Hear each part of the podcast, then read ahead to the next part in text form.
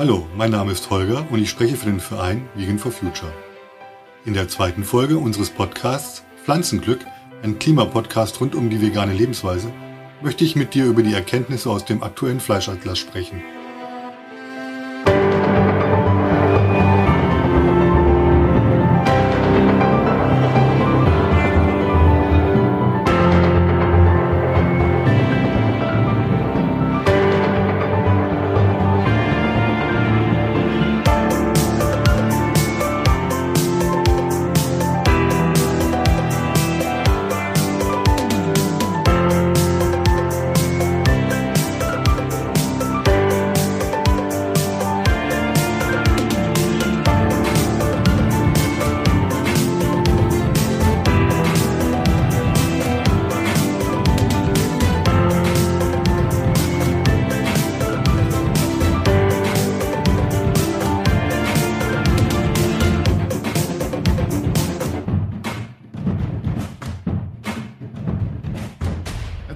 Willkommen zu unserer zweiten Folge. Heute will ich über den allgemeinen Fleischverbrauch sprechen und warum die Ausrede, wir wären nur ein kleines Land, welches angeblich nichts bewirken kann, überhaupt nicht greifen kann. Wir verstecken uns gerne hinter dieser Aussage, gerade wenn es um Energieeinsparung, Klimaschutz oder Ernährung geht. Eigentlich wird das in letzter Zeit ziemlich oft von Politikern in die Diskussion geworfen, die den Status quo beibehalten möchten. Dabei unterschlagen sie, dass wir die viertgrößte Volkswirtschaft sind. Gerne verstecken wir uns hinter Ablenkungen vom Hauptthema, wie zum Beispiel die Frage nach dem, warum wir auf die Kohlekraft verzichten sollten, wenn China mindestens 50 neue Kraftwerke baut. Ich lasse das mal so stehen, du verstehst hoffentlich, dass ich diese Aussage für völlig sinnbefreit sehe. Im Fleischverbrauch lässt sich aber ein Vergleich ziehen. Wir liegen am Pro-Kopf-Verbrauch im Fleischverzehr weltweit an dritter Stelle hinter den USA und Brasilien.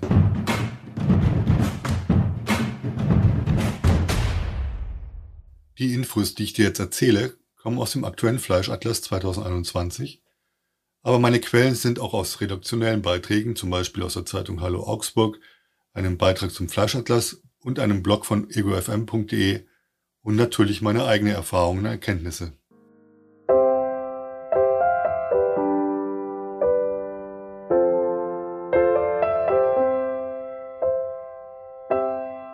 Wenn du jahrelang von deinen Eltern, Familie und Freunden, von der Gesellschaft und täglich durch das Fernsehen darauf eingestellt wirst, Fleisch sei etwas Gutes und Lebenswichtiges, ohne dass dabei die klar erkennbaren Nachteile genannt werden, ist es schwer gegen den Strom zu schwimmen und eine eigene Meinung zu entwickeln. Wenn dir jahrelang erzählt wird, Milch macht müde Männer munter, Fleisch ist ein Stück Lebenskraft, und dass 24 Stunden pro Tag Fleisch ein überall zu erhaltendes Statussymbol unseres gar so erfolgreichen Lebens sei, dann ist es sehr schwer, aus diesem Bermuda-Dreieck der Unwissenheit auszubrechen.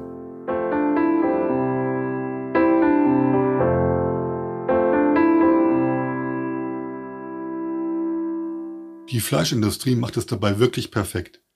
Durch eine unaufhörbare Berieselung von unwahrer Werbung schaffen sie es, dass wir nur ein sauberes Hochglanzprodukt auf unserem Teller sehen und die Produktion dabei völlig ausklammern. Wenn man es sich mal so richtig überlegt, ist das eine Art Gehirnwäsche, die von der Fleischindustrie, aber auch von der Viehwirtschaft perfekt beherrscht wird. Die Lobbyarbeit der Agrarindustrie und Bauernverbände ist dabei sehr beeindruckend. Das ist ein Lehrstück seit über 50 Jahren, durch Verhinderung, Verharmlosung die Politik zu täuschen und jetzt da der gesellschaftliche Druck immer weiter wächst, sich selbst als Opfer darzustellen. Vor einiger Zeit wurde der aktuelle Fleischatlas der Heinrich-Böll-Stiftung vorgestellt und es ist immer wieder erschreckend, wenn man sich mit diesen Daten auseinandersetzt. Bei der Präsentation hat die Politologin Barbara Unmüßig, Vorstand der Heinrich-Böll-Stiftung, die Rolle der deutschen Politik bei den Missständen in der Fleischwirtschaft scharf kritisiert. Da herrsche ein unglaublicher Lobbydruck, der eine Besserung der Lage verhindert. Die wichtigsten Erkenntnisse sind, dass wir heute schon Fleisch produzieren und konsumieren, welches ökologisch und sozial nicht mehr verträglich ist, meint Barbara Unmüßig im Gespräch mit dem SR-Moderator Jochen Marmet. Die Produktion habe, ich zitiere, verheerende Umweltauswirkungen und sei gesundheitsgefährdend nicht nur für die Fleischesser, sondern auch für die Landwirte, die die Pestizide auf den Futtermitteläckern ausbringen. Wenn das so weitergeht, steuern wir auf eine ökologische Katastrophe. Zitat Ende. Du weißt sicherlich, Pestizide sind chemische Mittel, die Nutzpflanzen von Schädlingen befreit. Viele Pestizide sind hochgiftig und schaden der Natur und dem Menschen. Besonders gefährliche Pestizide sind in der EU verboten. In anderen Ländern werden sie jedoch flächendeckend eingesetzt und vor allem auf Feldern, auf denen Mais und Soja für die Futtermittelherstellung wachsen. Und nun rate einmal, wer die Pestizide herstellt. Ja, genau, sie kommen aus Europa. Genauer, die Bayer AG, die Monsanto aufgekauft hat, vertreibt jetzt Insektizide in Südamerika, die bei uns schon längst verboten sind, da sie zum Beispiel für Bienen höchst giftig sind, die aber über die Futtermittel direkt auf unseren Teller gelangen. Es gibt aber auch ein paar positive Lichtstreife am Horizont. Der vegane und vegetarische Fleischersatz boomt. Immer mehr junge Menschen ernähren sich vegetarisch vegan. Zwischen 15 und 29-Jährige ernähren sich doppelt so oft pflanzlich als der Durchschnitt der Gesamtbevölkerung. Damit essen rund 13 Prozent der Deutschen kein Fleisch. 13 Prozent. Grund für diese Entwicklung sieht die Heinrich-Böll-Stiftung in der Politisierung der jungen Menschen. Mit dem Fleischverzicht wollen sie zum Klimaschutz beitragen. Knapp 80 Prozent der befragten Personen wünschen sich, dass die Politik sich mehr dafür einsetzt, dass Lebensmittel umweltgerecht erzeugt werden. Trotzdem wächst der weltweite Fleischkonsum immer weiter an. Das liegt aber nicht nur am Bevölkerungswachstum, sondern auch am zunehmenden Wohlstand der Menschen. Das Land, in dem mit Abstand am meisten Fleisch pro Person gegessen wird, sind die USA, gefolgt von Brasilien und dann kommt schon Deutschland. Ja, wir in Deutschland liegen auf dem dritten Platz. Der jährliche Fleischkonsum hat sich in den letzten 20 Jahren mehr als verdoppelt. Wenn wir so weitermachen wie bisher, wächst die Fleischproduktion bis zum Jahr 2029 noch einmal um 40 Millionen Tonnen, auf dann auf mehr als 360 Millionen Tonnen Fleisch pro Jahr. 360 Millionen Tonnen Fleisch pro Jahr. Wir sind jetzt schon an der ökologischen Grenze. Ich meine sogar, wir haben diese schon längst überschritten. Die Auswirkungen im Jahr 2029 für die Klima- und Biodiversitätskrise vieler Menschen weltweit werden dramatisch sein. Und wir reden nicht von 2050, was für, was für viele von uns noch eine lange Zeitraum zu sein scheint, sondern wir sprechen von 2029, also schon in bummligen acht Jahren. Wir müssen es immer wieder sagen, deswegen hier auch nochmal.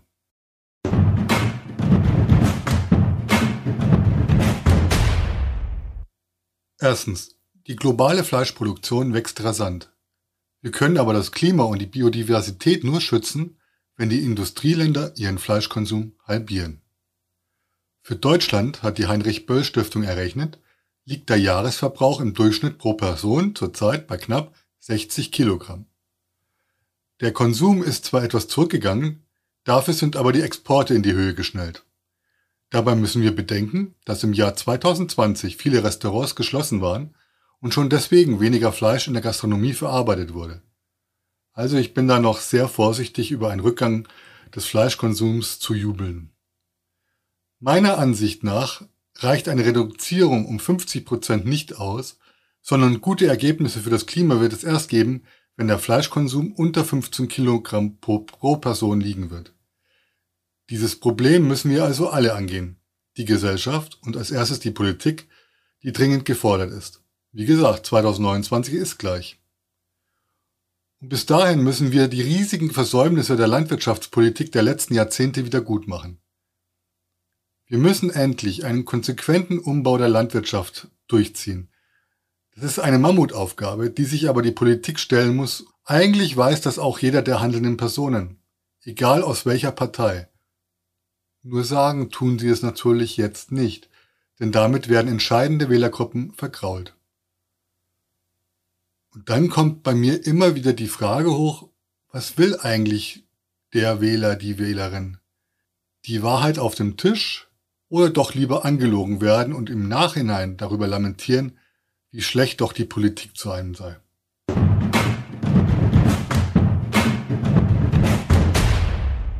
Zweitens. Schon lange bekannt ist auch, dass der Einsatz von Antibiotika in der Tierhaltung immer mehr zu resistenten Keimen führt welche täglich die menschliche Gesundheit bedrohen. Es sterben jetzt schon weltweit 700.000 Menschen jährlich an diesen resistenten Keimen. 73 Prozent aller weltweit verkauften Antibiotika werden für Tiere genutzt und nicht für kranke Menschen. Wenn Regierungen nicht eingreifen, erwartet die Wissenschaft einen Anstieg des Antibiotikaverbrauchs bei Nutztieren um weitere 67 Prozent bis 2030 im Vergleich zu 2010.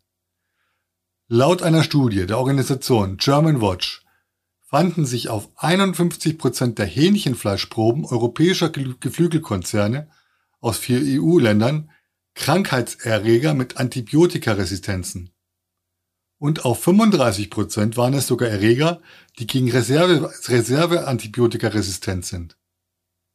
Reserveantibiotika soll nur als letztes Mittel für Menschen sein, wird aber vermehrt in der Tierhaltung benutzt. Das kranke Geflügel wird in die Lebensmittelproduktion eingeschleppt und findet sich dann in den Küchen der Menschen wieder. Da ist es eine Frage der Zeit, bis schwere Infektionen bei uns ausgelöst werden.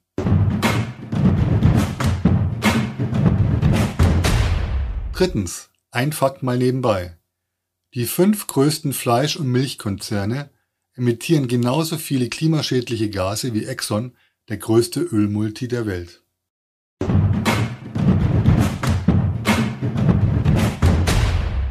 Viertens. Moore fallen immer mehr der Viehhaltung zum Opfer. In Deutschland und in Europa sind viele weite Teile von Moorlandschaften in der Vergangenheit trockengelegt worden. Der einfache Grund, man wollte die Flächen für die Landwirtschaft und Viehhaltung nutzen. Seither setzen die Torfböden riesige Mengen an gespeichertem CO2 frei.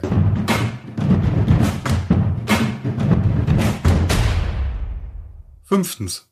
Trotz der globalen Auswirkungen hat kein Land der Welt eine Strategie zur Senkung des Fleischkonsums. Dabei können Regierungen durch Gesetze und finanzielle Anreize wichtige Beiträge dazu leisten.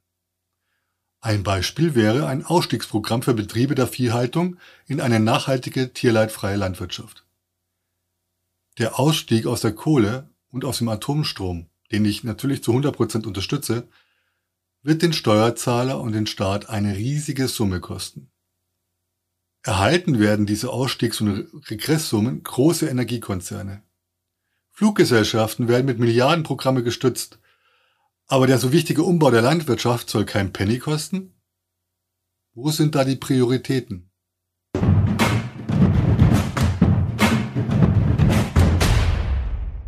Sechstens.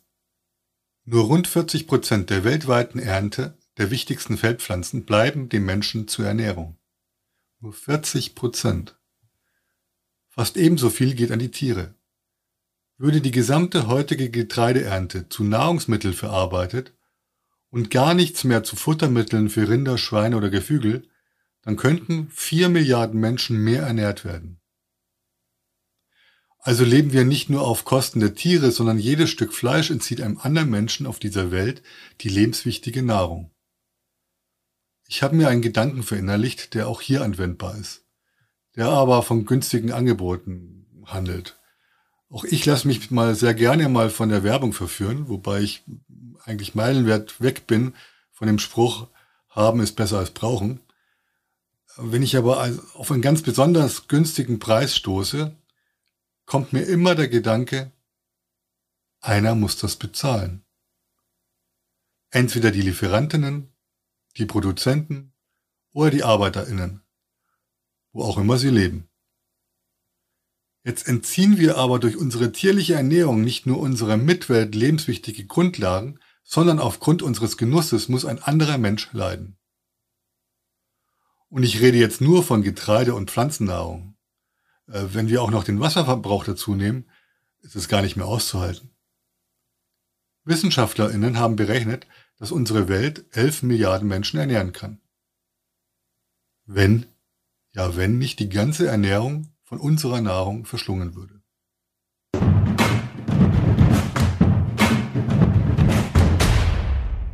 Siebtens. Je mehr Wälder für die Futtermittel gerodet werden, desto weniger Lebensraum gibt es für Wildtiere. Je enger der Kontakt zwischen Mensch und Tier ist, werden Zoonosen begünstigt, das heißt die Übertragung von Viren und dadurch die Entstehung von Pandemien, wie zum Beispiel die aktuelle Covid-19-Pandemie. Das Gedächtnis der Menschen ist manchmal sehr kurzfristig angelegt. Denn die aktuelle Pandemie ist zwar in ihrer globalen Auswirkung immens, trotzdem hat es in den letzten 130 Jahren viele Ausbrüche aufgrund von Zoonosen gegeben.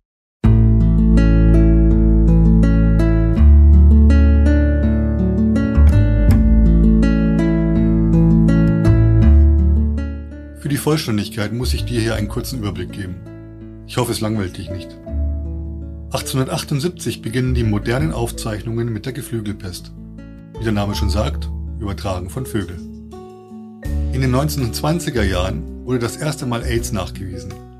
Nach dem aktuellen Wissensstand stammen die humanpathogenen HIV-Stämme von Immunschwächeviren der Affen ab, die dann auf den Menschen übertragen wurde und dann die immer noch nicht heilbare Krankheit AIDS ausgelöst hat. Heute ist die Erkrankung durch Medikamente gut steuerbar. Aber auch hier war mir bis heute nicht bewusst, woher eigentlich dieser HIV-Virus gekommen ist. Einfach durch einen zu engen Mensch-Tier-Kontakt.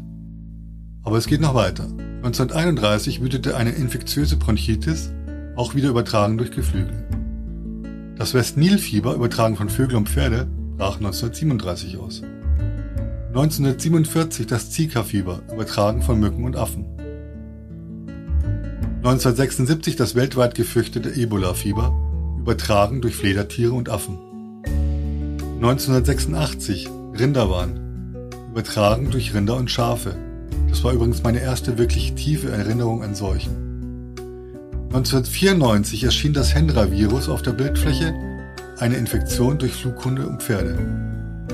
1997 kam dann die Vogelgrippe, eine Form der Geflügelpest, betragen durch Haustiere und Flughinden. 1998 das Nipah-Virus, auch wieder eine Infektion durch Flughunde und Haustiere. 2003 das schwere akute Atemwegssyndrom, SARS. Erst wurde vermutet übertragen durch Fledertiere, dann wurden die Schleichkatzen identifiziert. 2012 erschien dann MERS, eine Nahost-Atemwegserkrankung. Wieder vermutet wurden die Fledertiere, dann wurden die Dromedare identifiziert. 2016 erschien das akute Diarrhoe-Syndrom der Schweine, vermutlich übertragen durch Fledertiere. Und 2019 noch durch unbestimmte Wildtiere übertragen das Coronavirus Covid-19. Das sind in 141 Jahren 14 nachgewiesene übertragbare Krankheiten, die von Zoonosen ausgelöst wurden. Nicht bei allen Zoonosen ist bisher klar, von welchem Tier das auslösende Virus stammt und ob es Zwischenträger gab. Aber trotzdem ist es wissenschaftlich belegt, dass diese Erkrankungen durch die immer intensivere Zerstörung der Lebensräume der Tierwelt entsteht. Der Fleischatlas hat auch eine sehr schöne Grafik auf der Seite 33 über das Thema mehr Äcker und Weiden, mehr Infektionen. Darin werden die Hauptgründe für die Verbreitung von Zoonosen 13 dokumentierten Fällen in den Jahren 1940 bis 2004 aufgeschlüsselt. Welche Faktoren verursachen also Zoonosen? Also 31 Prozent sind in der geänderten Landnutzung, Expansion von Agrarflächen, Urbanisierung, Entwaldung und so weiter zu finden. 15 Prozent ist der Grund die Landwirtschaft, Tierweiden in der Nähe von Wäldern und Sümpfen, Herdeninfektionen durch Zäune veränderte Wildtierbereiche. Bei 13% liegt es an der Ausfuhr von Lebendwildtieren und Wildtierprodukten. Bei 11% ist es die Anfälligkeit des Menschen für Infektionen durch mangelhafte sanitäre Anlagen. Übervölkerung durch Antibiotika-Einsatz genetischer Auslese resistenter Erreger. An 7% sind Krieg, Hunger und Vertreibung schuld. 6% liegen am Klima und Wetter. Das sind übrigens vorteilhafte Bedingungen für die Verbreitung von Erreger in Träger und Zwischenträger. 4% Bevölkerungsentwicklung und menschliches Verhalten durch Einengung der Wildtiere. 3% Zusammenbruch des öffentlichen Gesundheitswesens. Weitere 3% sogenanntes Bushmeat, habitatnaher Verzehr des Fleisches wilder und exotischer Tiere. Und 7% sind andere, nicht definierte Gründe. Spätestens die Covid-19-Infektion zeigt uns, was wir bisher sehr gerne übersehen haben. Um das Risiko künftiger Pandemien zu verringern, muss die Biodiversität unseres Planeten geschützt und die industrielle Tierhaltung dringend umgebaut, für mich sogar abgeschafft werden. Ich hoffe, meine Aufzählung hat dich nicht zu sehr gelangweilt, aber ich möchte dich zu folgendem Gedanken einladen. Wir haben schon sehr oft von der Natur eine gelbe Karte gezeigt bekommen und die vielen Verwarnungen einfach ignoriert. Die letzten Seuchen fanden nicht im wohlhabenden Westen statt, sondern oftmals in Gebieten, die weit, weit weg von uns sind, von denen wir nur in den Nachrichten erfahren, die man dann auch ganz schnell wegschalten und damit aus unserem Sichtfeld verdrängen kann. Aber jetzt trifft es uns alle, ob reiche oder arme Welt. Und wir sind alleine schuld und dafür verantwortlich. Wir müssen endlich lernen aus dieser echt heftigen Verwarnung, die allein in Deutschland schon weit über 80.000 und weltweit über drei Millionen Menschenleben gekostet hat. Und wenn wir von 10 Prozent der bisher 141 Millionen Erkrankten ausgehen, die an Long-Covid leiden, sind es über 14 Millionen Menschen weltweit. In Deutschland wären es dann bisher 320.000 Menschen, die über viele Monate, manche sogar über viele Jahre die Leistungen des Gesundheitssystems benötigen. Ich muss das jetzt wirklich eindringlich sagen. Wir müssen alle vorangehen und das Übel an der Wurzel packen. Und das Übel ist der Fleischverzehr mit seinem wahnsinnig großen Druck, der durch die Massentierhaltung auf die Umwelt erzeugt wird.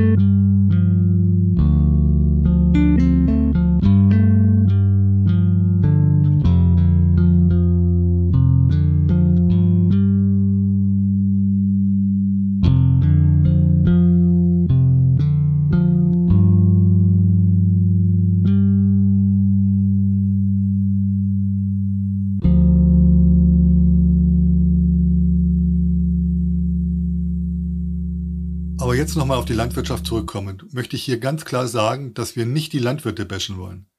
Es geht uns um die Viehwirtschaft und das System, was um sie aufgebaut wurde. Deswegen muss, wie ich schon vorgeschlagen habe, die Bundesregierung ein Ausstiegsprogramm für die Viehwirte anbieten. Wir schenken Milliarden an Euros wenigen Wirtschaftsteilen, die gut lobbyieren und vernetzt sind. Aber wenn wir das System Landwirtschaft wirklich ernsthaft angehen, und einen Paradigmenwechsel, so wie in der Energiewirtschaft und in der Autoproduktion hinbekommen wollen, müssen wir endlich Perspektiven für einen Wechsel von der Viehproduktion zur pflanzlichen Produktion anbieten. Und dabei müssen wir mit den Menschen und den einzelnen Betrieben die Änderungen angehen. Mit ihnen und nicht über ihnen. Und das ist schon längst überfällig. Was hier in den letzten Jahrzehnten in dem zuständigen Ministerium verschlafen oder sogar verhindert wurde, ist tatsächlich ein Skandal. Was mir bisher auch nicht bewusst war, dass die Zahl der Nutztierhaltungen in Deutschland seit Jahren sehr schnell sinken, aber die großen Betriebe sich immer weiter vergrößern. Die Autoren des Fleischatlas schreiben, um Defizite im Umwelt- und Tierschutz zu verringern, könnte die ökologische Tierhaltung ausgebaut werden. Der Ökolandbau hat da klare Vorgaben, wie viele Tiere maximal pro Hektar gehalten werden dürfen und welches Futter verwendet werden darf. Trotzdem ist diese Tierhaltung immer noch nur eine Nische und liegt bei circa 5% des gesamten Viehbestandes. Das heißt also, so viel Biofleisch gibt es gar nicht, wie manche beim Metzger ihres Vertrauens angeblich kaufen. Das ist ein Trugschluss, auf den wir immer wieder stoßen und auf den wir immer wieder reinfallen. Eine weitere Täuschung ist die Forderung nach mehr Tierwohl. Wenn du dir die Aufnahmen von Tierschützern in deutschen Stellen anschaust oder dir die Berichte über die Zustände liest, dann kannst du nur zu einem Ergebnis kommen. Es gibt in Deutschland kein Tierwohl in der Viehproduktion. Deswegen kann es auch kein mehr Tierwohl geben.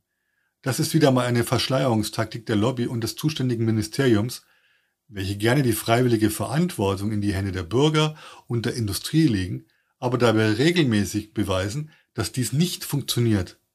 Es müssen endlich Rahmenbedingungen geschaffen werden, damit alle Tiere geschützt werden und wir nicht weiter zwischen Haus, Wild oder Nutztiere unterscheiden. Jedes Leben ist wichtig und schützenswert. Das sogenannte Konzept des souveränen Konsumierenden ignoriert, dass Konsum- und Ernährungsentscheidungen maßgeblich vom persönlichen Umfeld beeinflusst werden.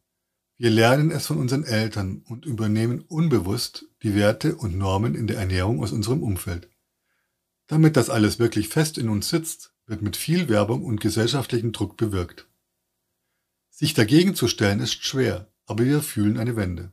Es ändert sich etwas. zwar noch zu langsam, das ist mir bewusst, aber die vegane Ernährung ist mehr als nur ein Trend und die pflanzliche Lebensweise setzt sich immer weiter durch. Wir müssen aber viel intensiver und schneller an der Alltagspraktik des Fleischverzehrs arbeiten. Ob in Kitas oder Kantinen oder Altersheimen oder Krankenhäusern fordern wir im öffentlichen Bereich ein besseres Angebot an pflanzlichen Gerichten mit der Auszeichnung nach Bio und Herkunft und der Umweltschädlichkeit der einzelnen Bestandteile des Gerichts. Auch auf der Verpackung muss nicht nur eine Zuckerampel, sondern eine Umweltampel abgedrückt sein, damit die VerbraucherInnen sofort den möglichen Umweltschaden aufnehmen und vor Ort entscheiden können, ob sie nicht ein unbelasteteres Produkt kaufen möchten. Dagegen stemmt sich natürlich die Industrie und solange wir ein systemtreues Bundesministerium für Ernährung und Landwirtschaft haben, solange die Vorstände der Agrarwirtschaft und der Bauernverbände als PolitikerInnen in den zuständigen Ausschüssen bei der EU und in Deutschland maßgeblich die Politik der nächsten Jahre beeinflussen, so lange wird es fast unmöglich sein, dieses, dieses System anzugehen. Aber wir müssen es jetzt tun, verändern, Wege für eine Neupositionierung der Unternehmen finden, einen finanziellen Anreiz für den Ausstieg aus der Viehhaltung anbieten. Wir haben einige Forderungen auf unsere Webseite formuliert, dazu steht zur bio-veganen Landwirtschaft folgender Text.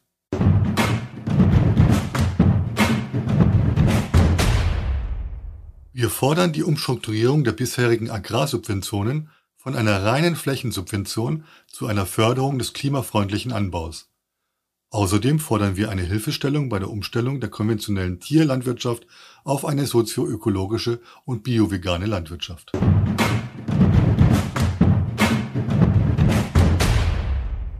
Die bisherige reine Flächensubvention fördert nur Betriebe, die großteilig anbauen das System Wachse oder Weiche für landwirtschaftliche Betriebe muss aufgebrochen werden und gerade kleinteilige Landwirtschaft soll großzügig gefördert werden. Wir stehen vor einem erheblichen Generationswechsel, der auch die Landwirtschaft betrifft. Der Folgegenerationen muss die nötige Hilfestellung gegeben werden, einen konventionellen Betrieb auf eine bio-vegane Landwirtschaft umzustellen.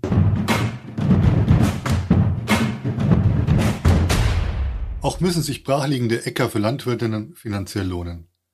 Muss es wirklich eine Bewirtschaftung der Ackerflächen bis zum letzten Quadratzentimeter geben?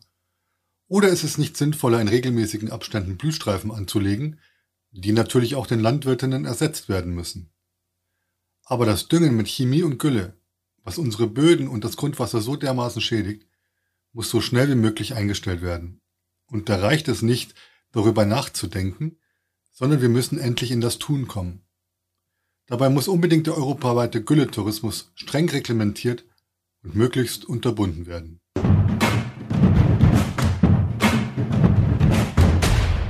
Das Ergebnis dafür ist, neben der Energieerzeugung gehört die Landwirtschaft zu den größten ökologischen Problemfeldern. Der tägliche Raubbau an der Natur sowie die Ausbeutung von Lebewesen hat in unserer Zukunft nichts verloren. Wichtig ist dabei vor allem, das Verbot der Massentierhaltung sowie die Unterstützung der Landwirtinnen, ihre Betriebe zu finanziell lohnenden bioveganen Betrieben umzubauen. Die Bundesregierung hätte verschiedene politische Instrumente zur Verfügung. Sie könnte zielgruppenspezifische Informationskampagnen entwickeln. Ein weiteres Instrument wäre die Mehrwertsteuer zu erhöhen. Damit meine ich den vollen Mehrwertsteuersatz auf alle tierliche Produkte und der ermäßigte auf die pflanzlichen Alternativen. Sie könnte die pflanzliche Ernährung in Kitas, Schulen und Krankenhäusern fördern. Die derzeitige Strategie bewirkt das Gegenteil. Tierliche Lebensmittel werden immer billiger, der CO2-Verbrauch wird damit höher geschraubt. Wie ich das schon öfters erwähnt habe. Wir müssen den Umstieg wagen. Die Landwirtschaft wird eine unserer größten Baustellen bei der Erreichung der Pariser Klimaziele werden. Und wer bezahlt diesen Umbau? Zum einen natürlich aus Bundes- und Landesmitteln, genauso wie beim Atom- und Kohleausstieg zum anderen aber durch eine konsequente Erhöhung des CO2-Preises. Und ich würde diesen CO2-Preis lieber Klimapreis nennen. Denn dazu zähle ich nicht nur die CO2-Belastung in der Herstellung, sondern auch die Umweltschäden, die zum Beispiel durch Nitrat im Grundwasser entstehen, Stichwort Gülletourismus, dem Transport der lebenden oder toten Tiere und deren Erzeugnisse und der allgemeine gesundheitliche Schaden, der durch den Verzehr von Fleisch und Milchprodukten entsteht und die Allgemeinheit tüchtig belastet. Fun Fact mal nebenbei. In den meisten Studien werden die Energiekosten, die in der Landwirtschaft anfallen, auf Energie und Verkehr zwar umgeschlagen, aber nicht dem Erzeuger der Energiekosten, hier die Landwirtschaft, berechnet. Der große Fuhrpark der deutschen Landwirtschaft, der vergünstigte Dieselkraftstoff, Kfz-Versicherungen, Steuer, Transport der Gülle und der Lebendtiere und so weiter und so fort. Diese Klimakosten kommen im CO2-Preis der Landwirtschaft bisher nicht vor. Der Klimakiller Fleisch ist einer der größten Umweltsünder, wobei jeder einzelne Verbraucher den größten Einfluss drauf hat. Eine Verteuerung der Produkte um einen Klimapreis von mindestens 30 Euro pro Kilogramm wird einen unmittelbaren Effekt auf die Billigproduzenten haben. Diese Einnahmen sollen aber nicht in sinnlose Tierschutzvorhaben der Landwirtschaftslobby gehen, sondern in die Förderung der Umstellung der landwirtschaftlichen Tierhaltung auf eine möglichst ökologisch vegane Biolandwirtschaft.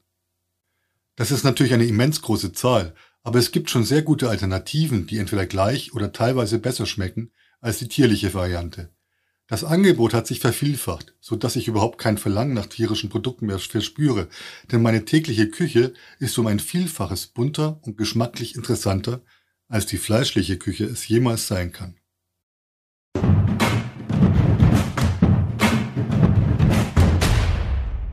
Wir wollen unabhängig bleiben und finanzieren uns durch Mitgliedsbeiträge und Spenden. Wenn du also diesen Podcast gut findest, freuen wir uns über jede Spende. Um einen einigermaßen professionellen Podcast zu produzieren, benötigt es einiges an Geld. Dazu kommen Lizenz- und GEMA-Gebühren. Alle diese laufenden Kosten müssen wir auffangen durch Spenden und durch deine Unterstützung, indem du unseren Kanal abonnierst und deinen Freunden vielleicht empfiehlst. Unseren Verein findest du in Facebook und im Netz unter www.veganforfuture.de. Die Folgen unseres Podcastes findest du nicht nur bei den gängigen Podcast-Anbietern wie Spotify oder Apple Music, sondern auch auf unserer Seite forfuture-podcast.de. Dort werden wir auch alle Verlinkungen und Texte auflisten. Und wenn du uns eine E-Mail schreiben möchtest, unter hallo at veganforfuture.de sind wir für dich da. In der nächsten Folge spreche ich über ein schwieriges Wort, ähm, welches ich bis heute nicht unfallfrei sagen kann. Aber ich versuche es mal trotzdem. Speziesismus. Das ist eine Anschauung, nach der der Mensch allen anderen Arten überlegen und daher berechtigt sei, deren Vertreter nach seinem Gutdünken zu behandeln. Aber ich berichte auch über ein erfolgreiches Start-up aus den USA. Ich würde mich sehr freuen, wenn du wieder einschalten würdest. Und jetzt zum Schluss hörst du noch einmal unsere Titelmelodie Pflanzenglück, arrangiert und komponiert von Uwe Schulze. Viel Spaß beim Zuhören und bis zum nächsten Mal auf unserem Kanal.